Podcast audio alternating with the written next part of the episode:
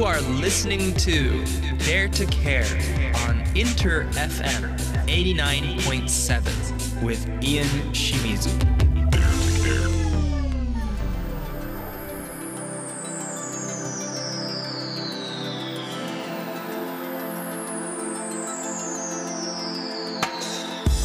Hi 皆さんここからは Dare to Care Online です。今日は、えーオンラインでお話ししていただくのが東京大学生産研究所の特任講師をされている建築情報学博士の森下優さんです。建築情報学って何なんですかね？そこのところも含めて、えー森下さんが、まあ、どのようなことにケアしていて、えーなぜそこに、まあ、一歩踏み込んで取り組まれているのかそうしたことをですね聞かせていただきます。森下さん？はい、こんにちは。あーこんにちは今日よろしくお願いしますよろしくお願いします。はいありがとうございますあの今日森下さんはどちらにいらっしゃるんですか？今日は駒場の生産技術研究所っていうところにいます。そうなんですねその研究所っていうとなんとかなんかこうイメージが僕なんかは湧かないんですけどこうどういう場所になるんですか？ああ、なるほどね。こうい今いるところははい100人、100研究室ぐらいがの工学系の研究室が集まっているはいところですね。なので研究者がたくさんいる。うんあの大学に通う学生っていうよりかは大学院とか博士課程とか。もう研なんかこうラボラトリーベースで研究をするみたいなうんイメージを持っていただくと分かりやすいかなそういうそういうのが 100, 100研究室集まってる生産技術研究所っていうのが駒場にあるんですけどその一角に今います。森下さんの研究所っていうのはそのどんなものが置いてあったりするんですか？そのなんていうかどどういう感じの場所なんですか？あーけそうね研究所ここ工学系ですごいいろんな先生がいてはい。あ例えば神経細胞とか血管の細胞を培養されてる先生方は結構なんていうんですかこうスポイトとかはい。研究とかそういう感じですよね。いわゆるなんていうか私たちが想像するような研究所って感じですかね。そうそう。空からこう見てるリモートセンシングって言って空から地球を見てる先生方はうん。こうパラボラでっかいパラボラアンテナとかはあ。そういう感じですし、まあ、もちろんねコンピューターいっぱい並べてる研究室もありますしうん。あー、まあ、僕の研究室とかとかこの前もらってきた竹とかはいそういう素材がいろいろ転がってたりそうなんいですねろいろいろな、はい、分野ごとでいろんなものが研究室にあると思います。いや楽しそうですね。あのでこの森下さんが、えー今博士として、えー追求されている情報あ建築情報学っていうのは僕も初めて聞くんですけどどういうこう分野の研究になるんですか？建築情報学まああの建築の情報っていろいろなんかこう想像されると思うんですけどもちろんなんか最近だとデジタルの話が多いですよね。デジタル技術でどうなるかとかはい。コンピューターでどうやって建物の何かをなんたらっていうのが多いんですけど、うん。僕のあの研究してる建築情報っていうのは、うんうん、その情報になってない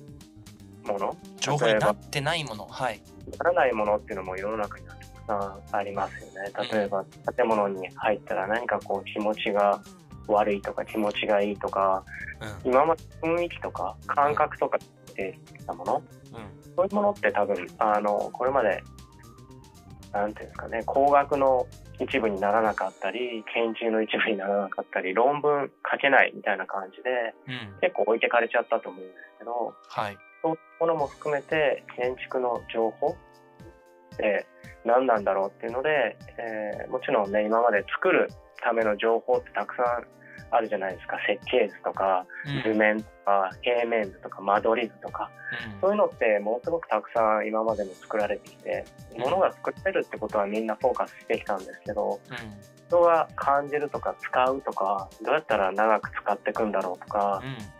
そういう使う方の情報ってなかなかなかったので、うん。そういうのも含めていろんな情報をどうやったら、まあ、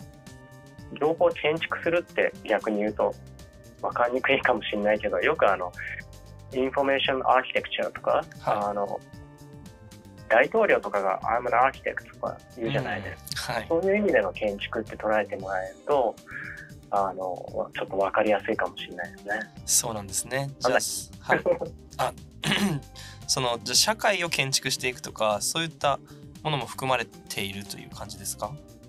そう考えるとなんか建物の建建築と建物ってちょっと言葉が似てるようで違ってなんか建物って箱ですけど、はい、物の仕組みというか建物が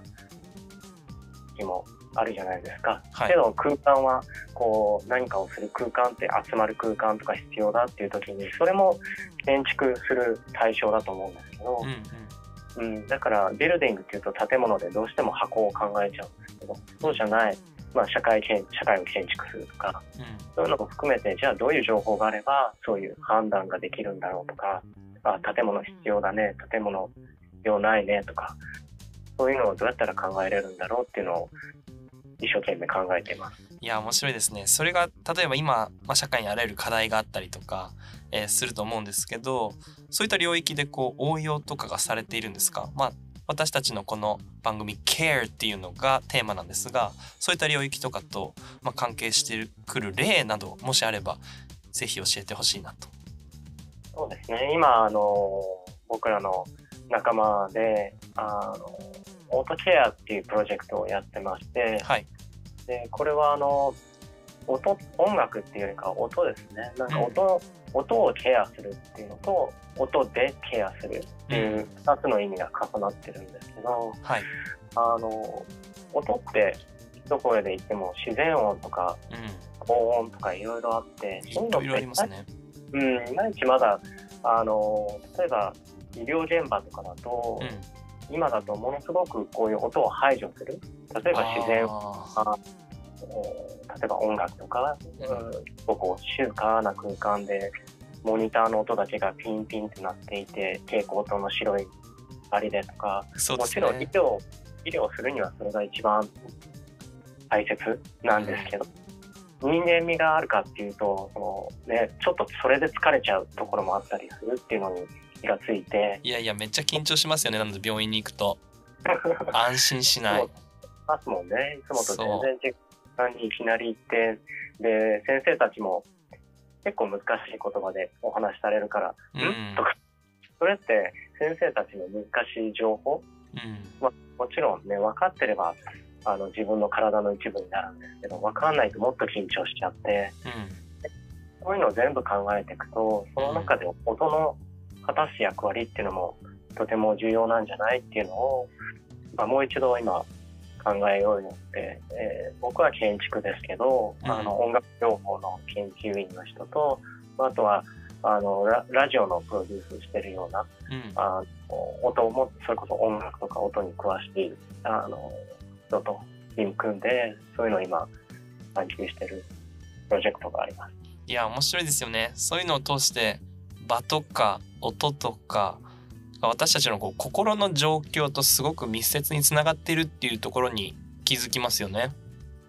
そうですね。なんかあの本当は自然の中にいるといろんな音が聞こえてきてってあるけど街の中にいるとそういうのってないですよね。時々鳥の声が聞こえたり。本当に車のブーンとかばっかりですよね街にいると。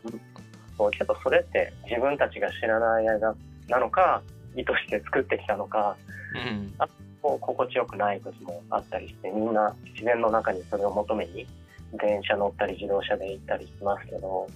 もっとそういう音であったり存在が都市空間だったり医療現場にあったあってもいいんじゃないかっていうような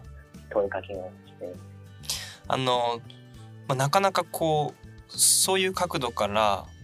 取り組まれている方って少ないと思うんですけど森下さんはその Why did you dare to care about this? なんでこの領域にこう一歩踏み込んでいこうっていうふうに思われたんですか？一番最初はあの、うん、そもそも多分あの言葉で語ることが難しいものってこの世の中たくさんあると思うんですけどやっぱり研究してるうちにそういうのってなかなか話すのが難しい社会になっちゃっていてそれっていろんな場面でこう感じられるっていうか建築ってやっぱりあの空間の空間がなんか道具とか媒体としてあるんですけど、はい、いろんなね、医療建築なり、教育建築なり、なんかこう、全部効率優先、なんかコストベネフィットみたいな話になっちゃっていて、こう、余裕を持つ時間とか場所ってなかなかないなっていうのは、やっぱそういう語られない言葉にできないものとか、計測できないもの、うん、まだこれから科学が進歩して計測できるようになるものとか、そういうものがまだまだ、あの、世の中で声を持ててない。だからそこに声を、音を発したいっていうのがあってやってる感じですね。そういったものにこう声を宿すあるいはそういったものの声を引き出していくことを通して森下さんは今後どんな社会を作っていきたいどんな未来を展望していますか？今までってあの、まあ、エネルギーの問題とかもそうだと思うんですけど、はい、昔はなんかこう自然といろいろダイナミックな自然と一緒に依存しながら生きてきた昔の時代があって、その後なんかこうすごいコストベネフィットな時代人の活動に特化した活動にうんを目安に自然を利用する時代ってすごく続いてきたと思うんですけど今いろんなものにまたあの自然のことを考えようとしてるじゃないですか。太陽のエネルギーをとかけどなんかこう依存っていうんじゃないんだけど、うん、良い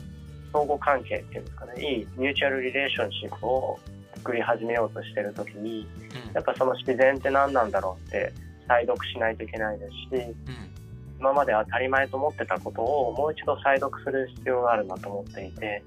なので建築って相手するあのいろんな発注者の人がいたりいろんな使い手がいるんですけど相手のことをもう一度こう真摯に理解できるようにあの分かったつもりにならないようなミューチュアルリレーションシップを作るあの心遣いケアが必要かなって思っています。ありがとうございます。人とも自然とも、まあ、ミューチュアルリスペクトを持って、まあ、より良いあの共生社会ですかねを作っていけたいなと僕も聞いていてすごく思いました。あの森下先生の方から、まあ、音とか建築を通して病院に来院される方が、まあ、より緊張しない空間の、まあ、演出とか演出といいますかそういった場を作るっていう話があったんですけど、まあ、具体的にどういった工夫がされていて、まあ、来院された方あるいは患者さんの方々にどういった変化が生まれているんですか？あの今やってるでは来院されてる方もそうなんですけどコロナの時にやっぱりこうケアする側の看護師の方々とかが結構やっぱりすごい逼迫した状況になってたっていうのを、まあ、これ国際的にもあの他の国でもそういうニュースがたくさん流れていてやはり国内でもそうでしたので、うん、そうしてあのそういうケアをされる現場に自然音、まあ、その自然音があるとどういうふうな影響があるかなっていうのをあのコロナ禍ですけどあのご協力いただいた病院がありましてで実際に自然音を流してみるとその音を聞いてあの心が和むとか患者の方の状態が良くなるっていうのはなかなかこう科学的に言うのは難しいところなんですけどあのコミュニケーション患者さんと看護する側看護師の間のコミュニケーションがものすごく良くなる。その場の雰囲気が変わるっていうんですかね。なんか音を自然音を媒体として音を媒体としてあの空間の雰囲気が変わる。でこれってものすごく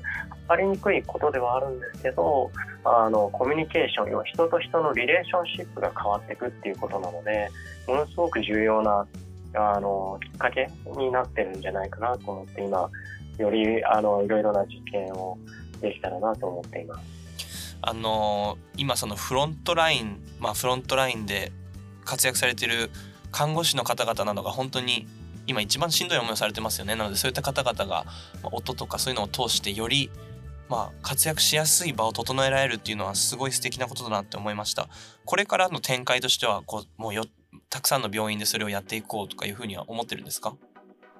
そうですね、どんどんあのいろいろなあの、場所によっても違いますしね、九州の北九州の病院であの実験させていただいて、また神奈川県の病院で実験させていただいたんですと場所によって音に対するこう人と音の関係性も違いますしいろんなところで海外でもですねやっていけたらいいなと思ってます音以外には何か工夫をされたりするんですか？その現場で。僕たちは今音から入ってますけどあのそこに例えば物が存在したりあ色が存在したり今あのアートってなかなか日本の病院とか医療環境では少しずつでですかね。あの浸透してきてますけど海外ではよりそういう色とか音とかをあいわゆるアートってこれまで呼ばれてきた分野のあフォルテっていうんですかね。強みをこう医療空間に取り入れていくっていうのがあの一般化してきてますので、まあ、そういう中であの日本でもそういう、まあ、アートを置くとかそういう話じゃないんですけど色音いろんな感性を触発する感性のある場所として人間と人間のコミュニケーションができる場所としていろんな建築が良くなっていくといいなと思ってます。ありがとうございます。はい、ありがとうございます。